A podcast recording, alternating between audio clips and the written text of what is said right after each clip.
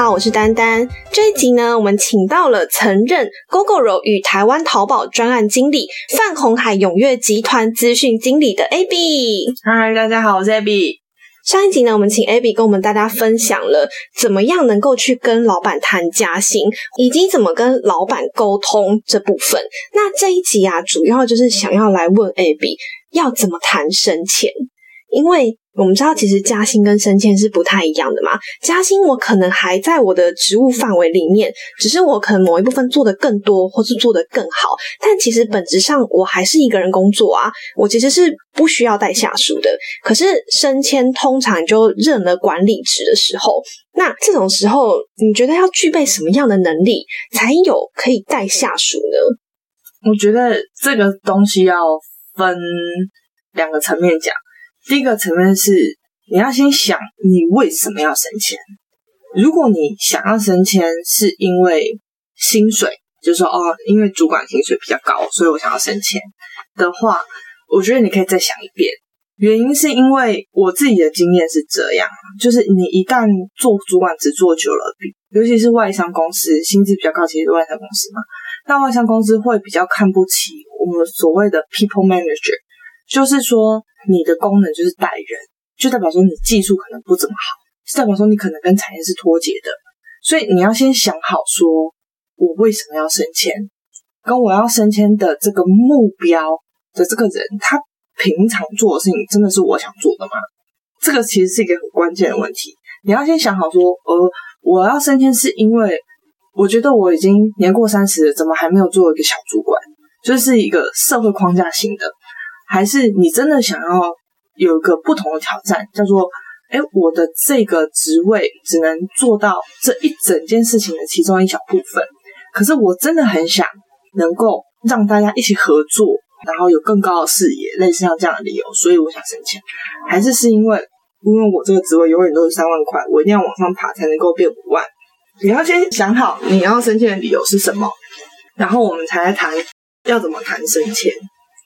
因为有时候这个理由它不见得是很好理由，在软体的世界里面，主管当然有可能薪水比较高，可是如果你是做了五年、七年、八年、十年的开发工程师，他的薪水不见得比主管低哦。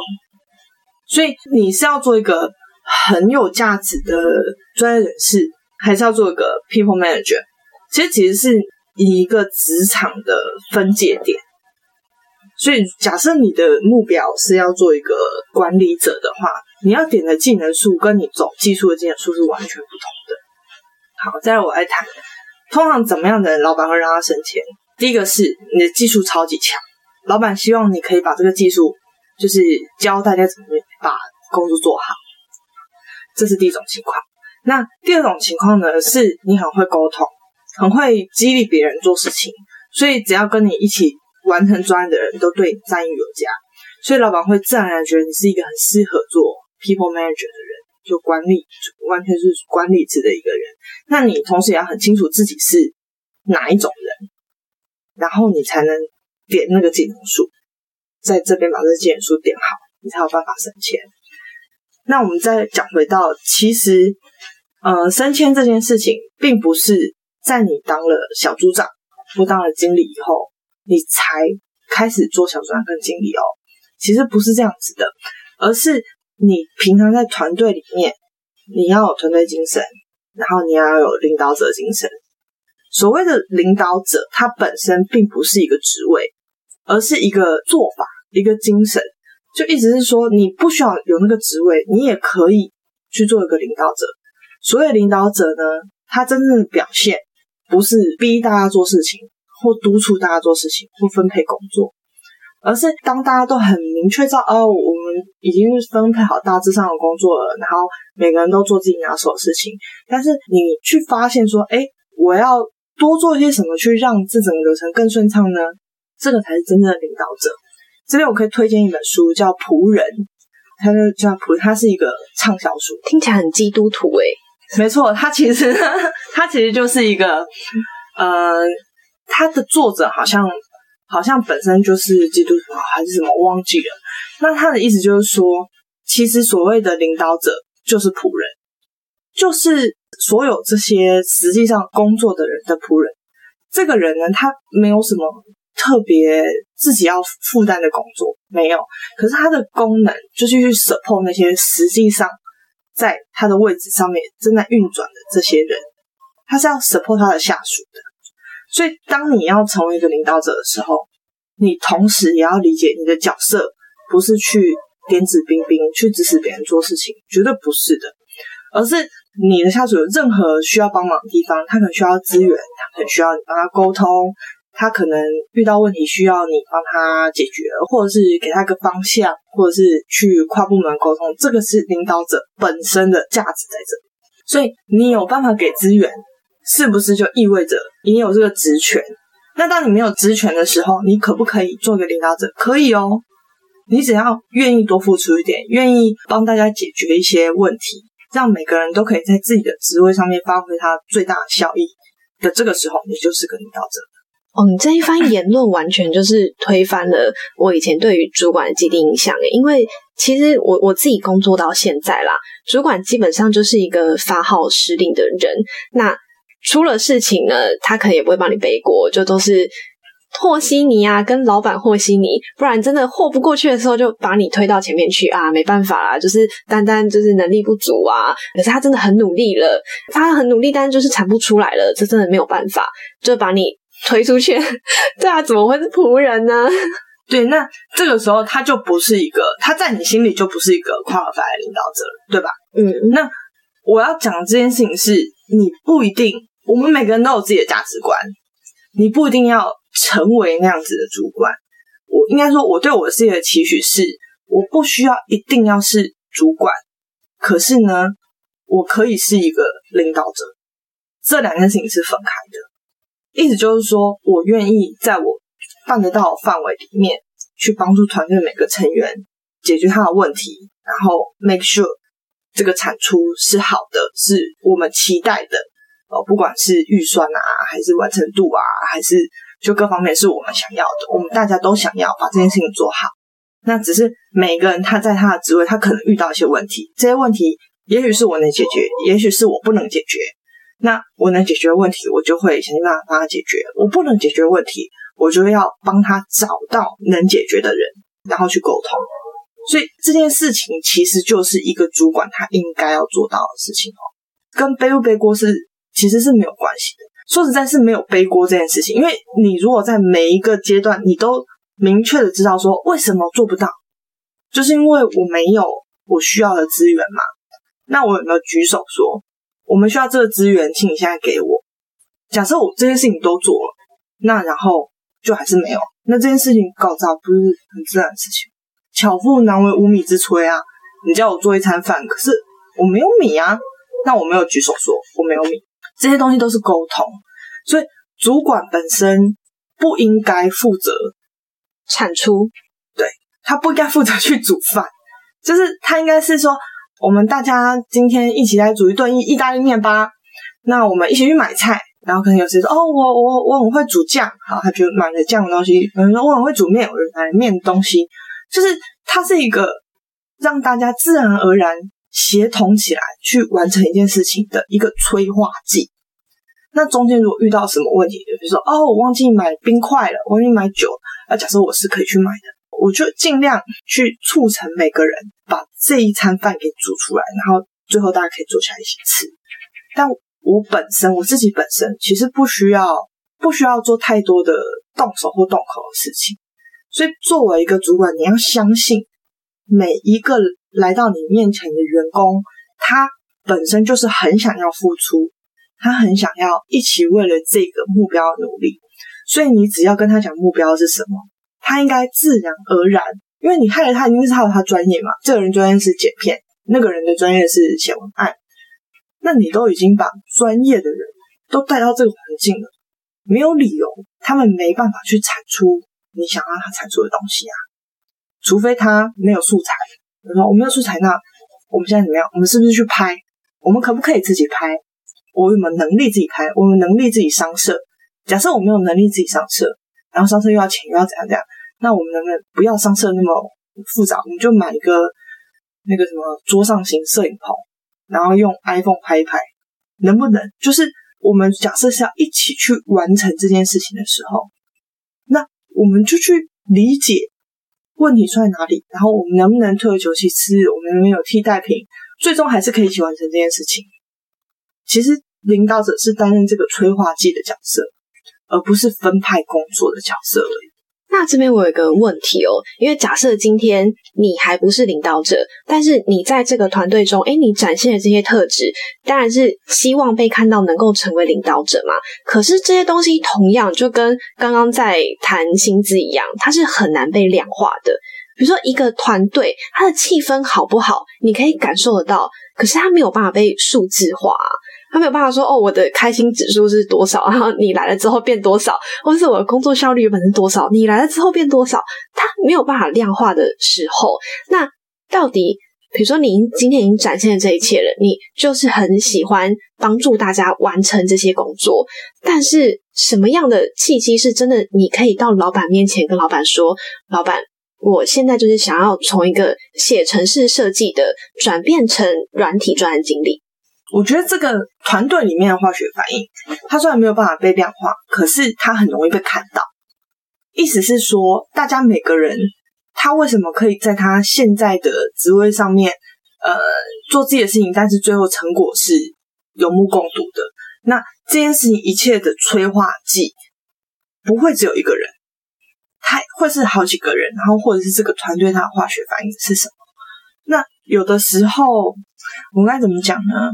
如果你已经展现了这个特质，然后大家整个 chemistry 或者反应都非常好，然后你也知道你有付出这一份心力的这个时候，老板却没有看到，或者是老板没有感觉的话，那一样你要跟老板说，一样的方式就是你要跟老板说，我有观察到谁谁谁最近心情比较不好啊，然后我们是不是应该怎么样？就是你要把。身为领导者，比如你观察到你帮他要资源，然后你想办法疏通这些东西，每一个互动你都会跟你的老板在这个这些 topic 上面进行互动，他不可能不知道，这是完全不可能的。如果你帮大家争取啊，或者是帮大家疏通、帮大家沟通，那这件事情老板一定会知道，下一定会看到。那至于他知道或看到之后，他要不要赋予你这个职位，那是完全就是看这个老板心里是怎么想。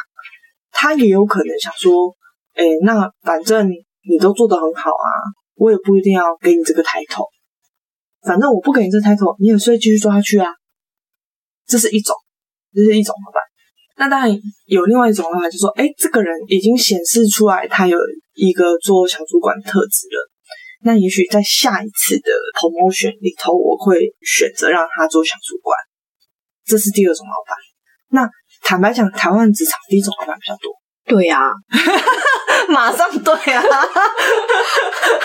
立马哎，对，那那这个就是你要去争取，就跟加薪一样，就是像台湾的职场都是小公司，其实你的职称是什么一点都不重要。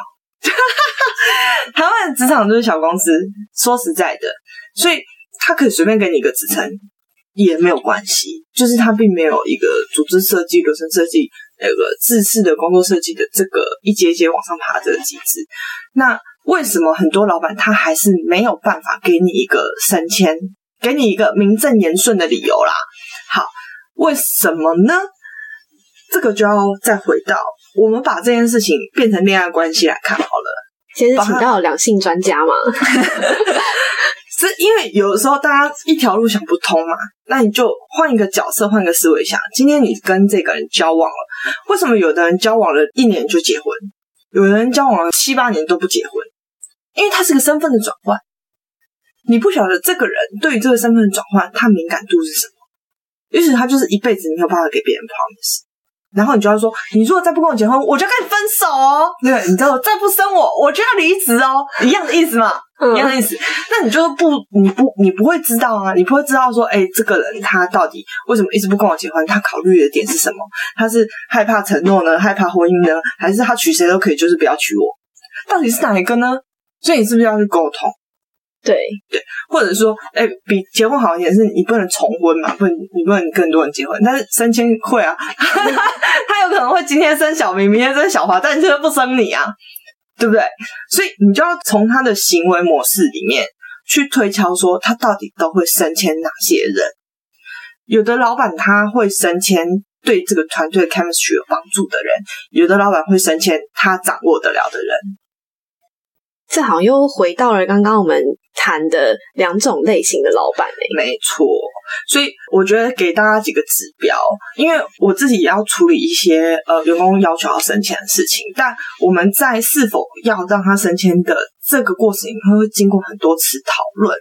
那有一些员工他是这样，他是会说，呃，因为可能整个部门的职能只剩下他一个人可以做，然后他就觉得说，那我就应该要是这个部门主管了。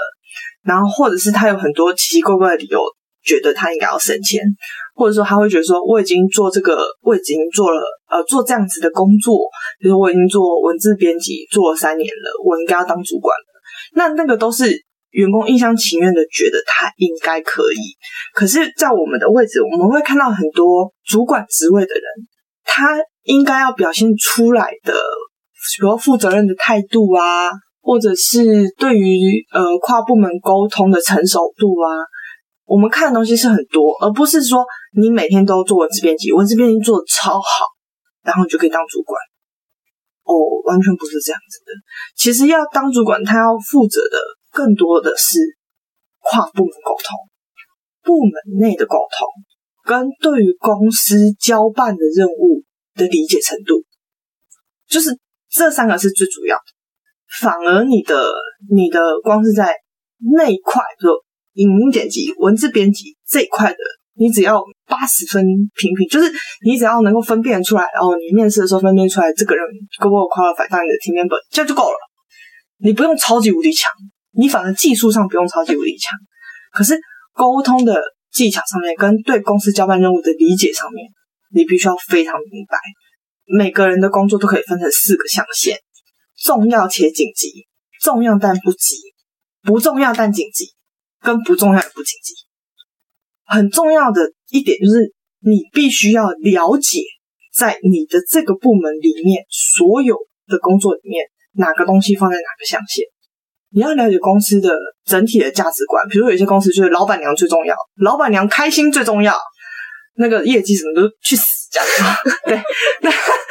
是吧？有这样公司吧？对，那有些公司是业绩最重要，老板开不开心不要管他。有没有这种公司？我看有哦，有客户最重要，对不对？有的公司是 R D 部门超级重要，那其他部门就去死。有些公司是什么？反正就是各种文化都有。你能不能理解？你现在交办到的任务里面要摆到这四个象限的哪里？然后你要怎么理解？说今天假设你有十个人任你差遣，大家应该要做什么？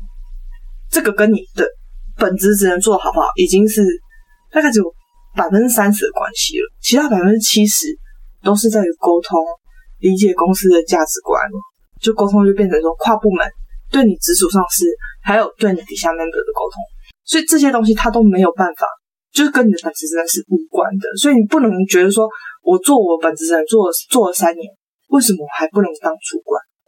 那很简单，那是因为你在日常的工作里面，你都没有展现出来，你理解公司的价值观，你知道怎么分配你的工作跟时间，你知道怎么做团队内的沟通、平行部门的沟通以及对上的沟通。假设这些你都做到了，那就代表你就是下一个主管人选。但是这边有个危机，危机对，就是你要做比别人好，但如果别人都很烂，你随便做就可以了。是吧？你你就是，如果别人都很都很厉害哦，那你这个挑战就大了。这时候应该 focus 在加薪，而不是升职。所以小公司比较有机会咯，小公司比较有机会当主管，对，因为小公司能够吸引来的人也都很有限嘛，的资质也都很有限，所以竞争比较不会那么激烈。那这边有一个问题哦，因为其实这样听起来的话，如果你想要成为主管，你应该是要在这间公司在日常的生活当中展现你在团队当中的努力以及作用，你才有可能被升为小主管。但是因为台湾的环境嘛，会让你有一个状况是，你可能已经很努力了，可是老板一直犹豫到底要不要升迁你。那这种时候，你会建议说，哎，我还是继续待在这间公司拼看看，我到底能不能成为主管，还是我应该要去换一间公司？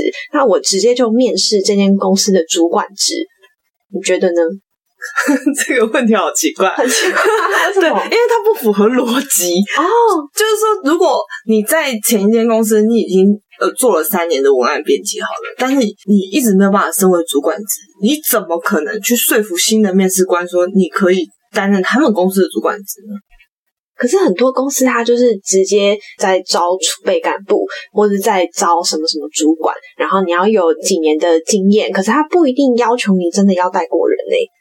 我我了解你的意思，但是这这件事情其实很吊诡，就是如果你在一个你已经熟悉并且知道他们公司的文化，跟我刚刚讲四个象限工作怎么分配的一个情况下，你都没有办法升上主管职的话，那你要怎么确定你跳了到新的环境，你一定有办法胜任那个职位呢？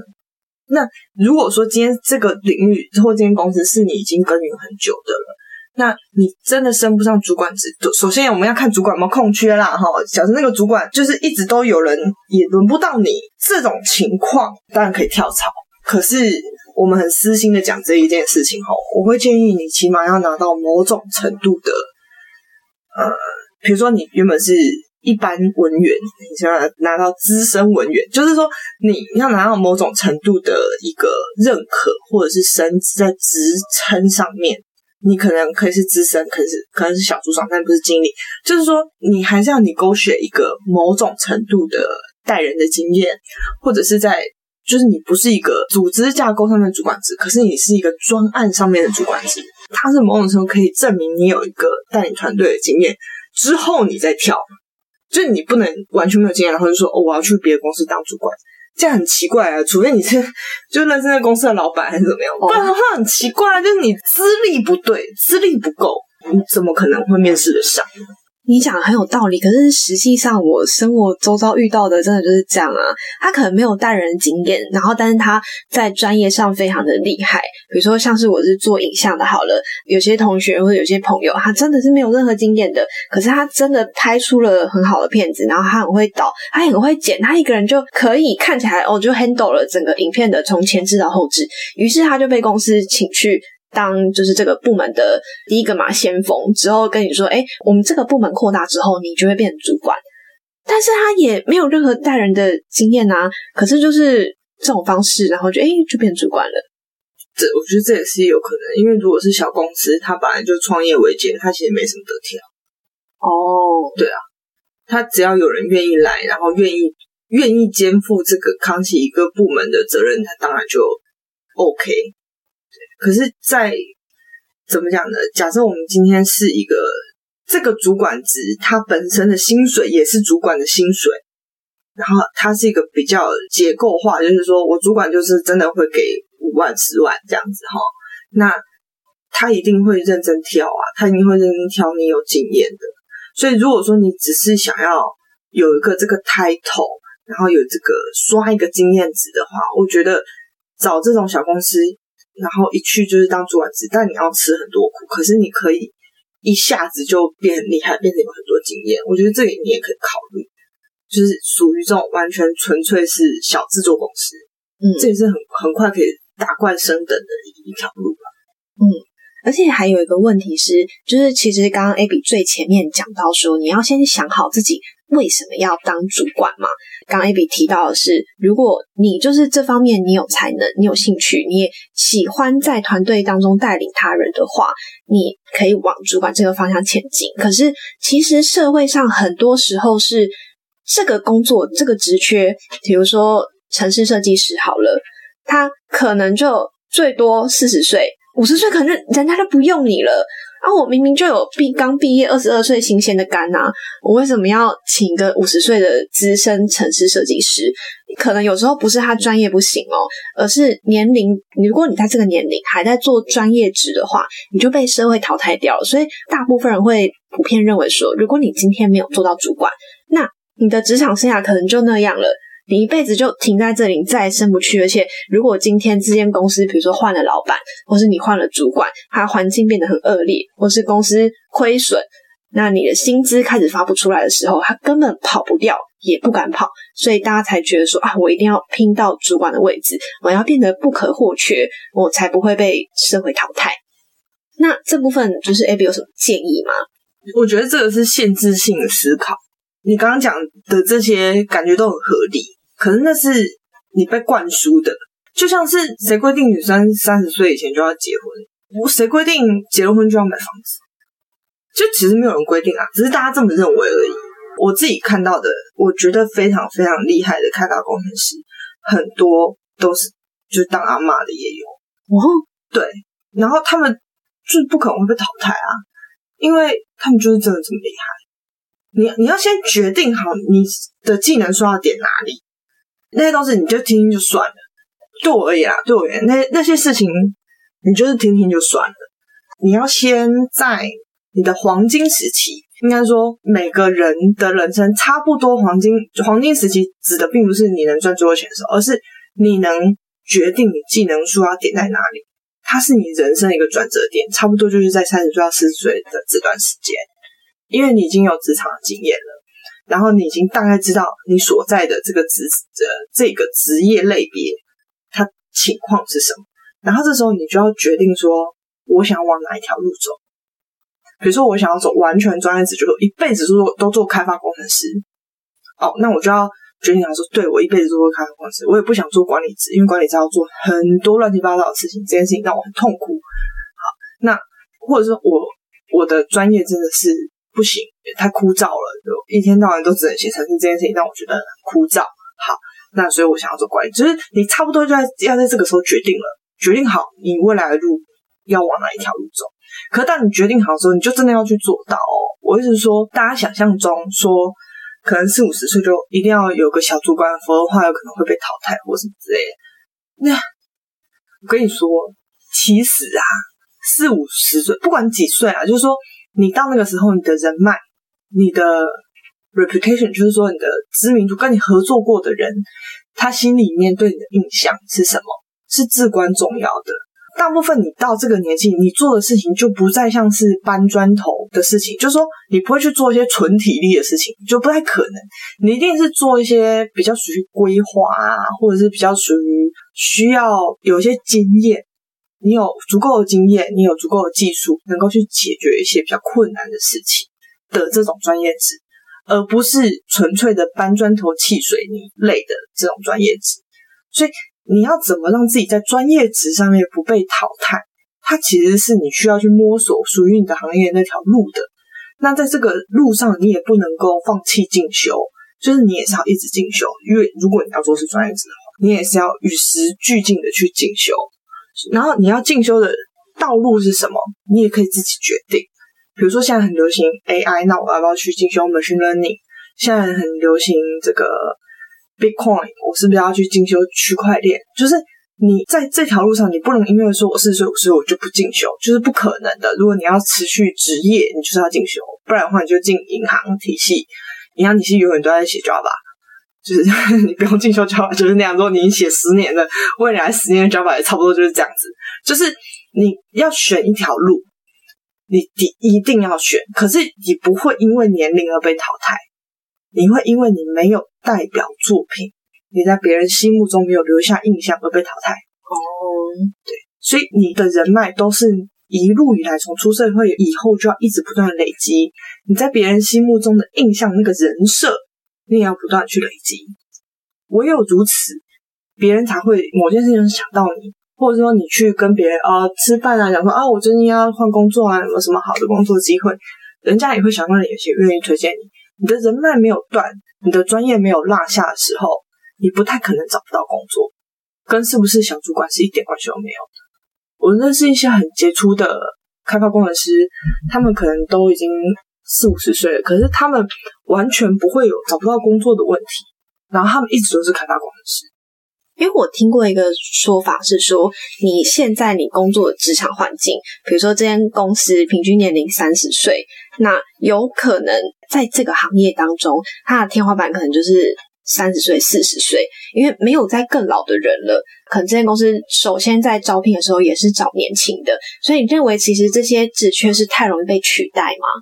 对因为年轻的人，我不知道别的职业种类啊，但是最起码在开发这个职业种类来说，年轻的人他因为遇到的案例不够多。所以在很多时候，他没有办法采取一些保护措施啊，或者什么。他可能对新的技术很有热情，很有研究，花很多时间看。可是我们做的东西，软体专业就像是真的要盖房子是一样。就说你地基怎么打啊？这边是不是山坡地啊？会不会土石流啊？土质怎么样？就是有很多保护措施需要去进行的。然后有很多更精细的，可能分摊负载什么之类的东西，他需要一些有经验的人，他才有办法做。那二三十岁的人是没有办法做这件事情的，就是 simply not possible。因为经验不够多的情况下，他其实很难，或者他要花很多力气，然后最后可能还做错，然后公司可能已经投资了时间、投资了授权、投资了机器。所以我觉得这个东西是大家不要想的太悲观，说我一定要怎么，而是你要在你要在你的这个专业里面，你已经想好，我就是要走专业职。那在这个情况下，你的专业有没有什么东西应该要去深耕的？而不是说我就是走专业职，但是我永远，比如说我剪片，我永远都只会用 After Effect，我别的都不要用。就是你必须要把你这个专业里面的所有你能做或有兴趣做的技能都要点满，然后你人脉、沟通什么都要真的把它做好。你要把你的专业给显现出来，那你就不用怕，说我不是主管的话会怎样。那你会建议大家大概要在几岁之前，就是先想好这些规划，或是可以分享一下你自己是怎么做这些决定的？我觉得最迟最迟，但这不是公式哈，只是我认为，如果以一般人的体力或什么来做规划哈，我认为你最起码在四十岁之前要先想好，就是你想要走专业职还是走管理职，然后你该做些什么。就是这两个东西要准备的内容是不一样的。我自己怎么怎么想好这些规划？我其实是有点被动的发现这件事，因为我八岁就开始写程式嘛，写程式写写到我二级毕业嘛，所有的学校的专题我都是负责写程式的那个，大部分最难的东西都是我写，所以我当然会想当然觉得我出社会之后就是要写程式啊，对不对？结果我出社会之后，第一份工作就是做软体导入的顾问嘛，就是做一些客制需求的，就写十贝克啊，然后沟通啊、教学啊这些事情。我觉得也蛮新鲜的，就是也也没有很不好，就是也蛮新鲜的，就是多点了一些技能数。可是当我想要再回到软体开发的时候，我应征的是开发工程师。可是呢，我老板呢就硬叫我去做系统分析师，原因是因为他觉得你这么会讲话，这么会解释这些东西，如果写成是又太可惜了。所以那个时候呢，我是怎么跟他谈薪水的？我跟他说，我当初愿意三万块接下这个工作，是因为我知道我的开发能力跟你想要开发能力中间有 gap，然后你也答应说我做开发工程师，然后你会带着我，就是。真的上开发这个轨道，可是你现在叫我做系统分析师跟 PM 的工作，然后你一直在用的是我前一份工作教我的，就是系统分析啊，然后写 spec 啊，然后写需求分析啊，用户访谈啊这些东西，你一直在用的是这些东西。那如果是这样子的话，如果你一直叫我做我本来就已经会的事情，但是你不投资我走我想要做做的事情的话，那你就要把我加薪，然后就这样。撸啊撸啊撸啊撸撸撸，这样撸了很久，多久？大概一年多吧。所以我就是从三万被加到四万，四四万五。对，这会吵的孩子才有奶喝啊。是，但是这件事情必须要有所本，意思就是说，一刚开始跟他你狗血说愿意接受三万，是因为什么原因？因为我希望我可以开始做城市开发，我很喜欢做开发。然后什么什么之类的，就是，但是他后来又不让我做开发，要我去做门面，要去做需求访谈、开会，然后跟客人吵架，跟客人理性沟通。对啊，那这样就违就违背了我当初想要的事情嘛，所以我就跟他说，那不行，那我我愿意继续帮你做 SA，可是我的名片上面就要印系统分析师，然后我就要拿系统分析师应该要的薪水，因为你一直叫我做这件事情。合理吧？哈，对不对？我觉得都很合理。可是这样我还是得吵，我还是得吵。而且我就每隔一段时间就要跟他说：“你看，我又帮你解决什么什么问题。”我们的工作其实不是只有做文件还是什么，就是可能准备开会的资料啊，然后甚至连客人什么时候愿意让我们开发票收钱，这个都会算在我的业绩里面，因为一定是我这边谈清楚了，然后客人都觉得你做这阶段的东西都没有问题，我才会愿意付钱嘛。所以，我你勾学的范围很广。一般我们讲系统分析师，其实我的工作就只有我听客人你跟我说他要干嘛。然后我把这件事情写成工程师看得懂的文件，让工程师可以按图施工。好，然后这些文件客人跟工程师看了都觉得没有问题，双方都没有问题。然后预算是多少？然后它是一个符合预算的内容，类似像这样的。其实我的工作都做完了，可是我会再更多做到什么？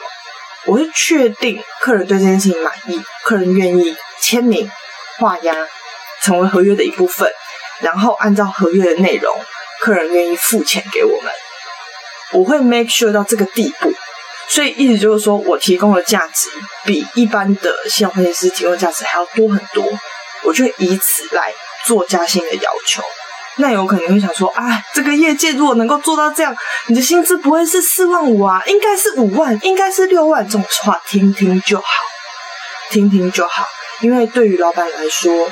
他在一两年内帮你加薪，这样是几成？加了一万嘞，加了一万五了，加了一万五，哇！对他来说很多了，他会觉得他失血惨重，所以我就会知道，在他的心目中，他能给我天花板就是到这里。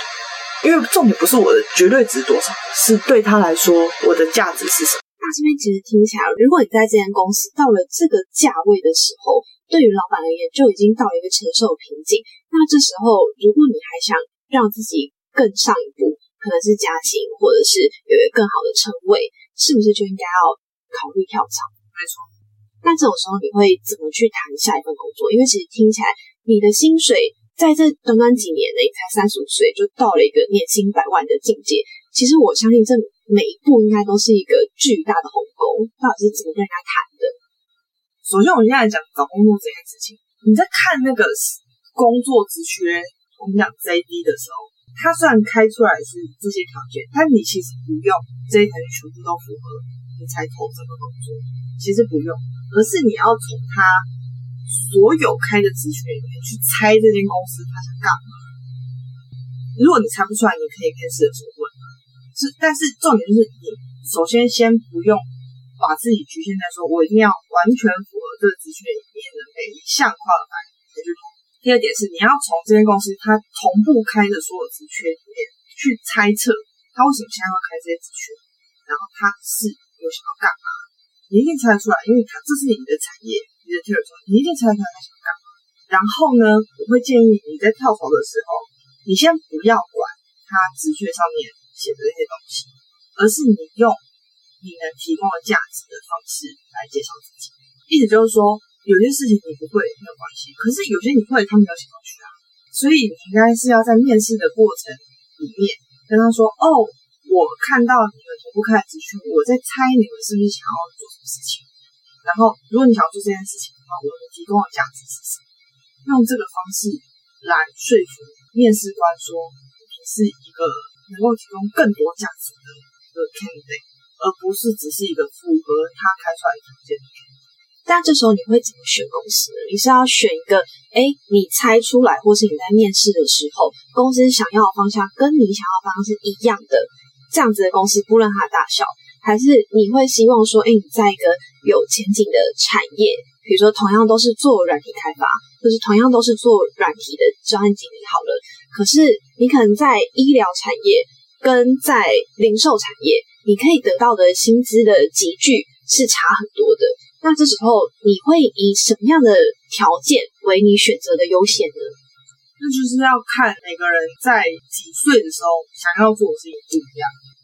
如果我现在是二十五岁前后，那我会去找一个我能做的东西是大的，就是说它可以成为我的代表作，薪水低也没关系，公司长也没关系。重点是这个东西做完之后，我能把它放在我的履历上，有利于我找。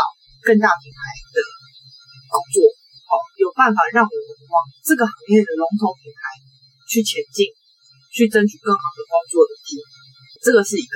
那如果说今天我已经是呃二十五到三十，我可能想要的事情是我要累积资历，或者是我要赚钱，就是这时候能赚更多钱的那我就应该要跳到我刚刚讲的产业平均薪资比较高的公司。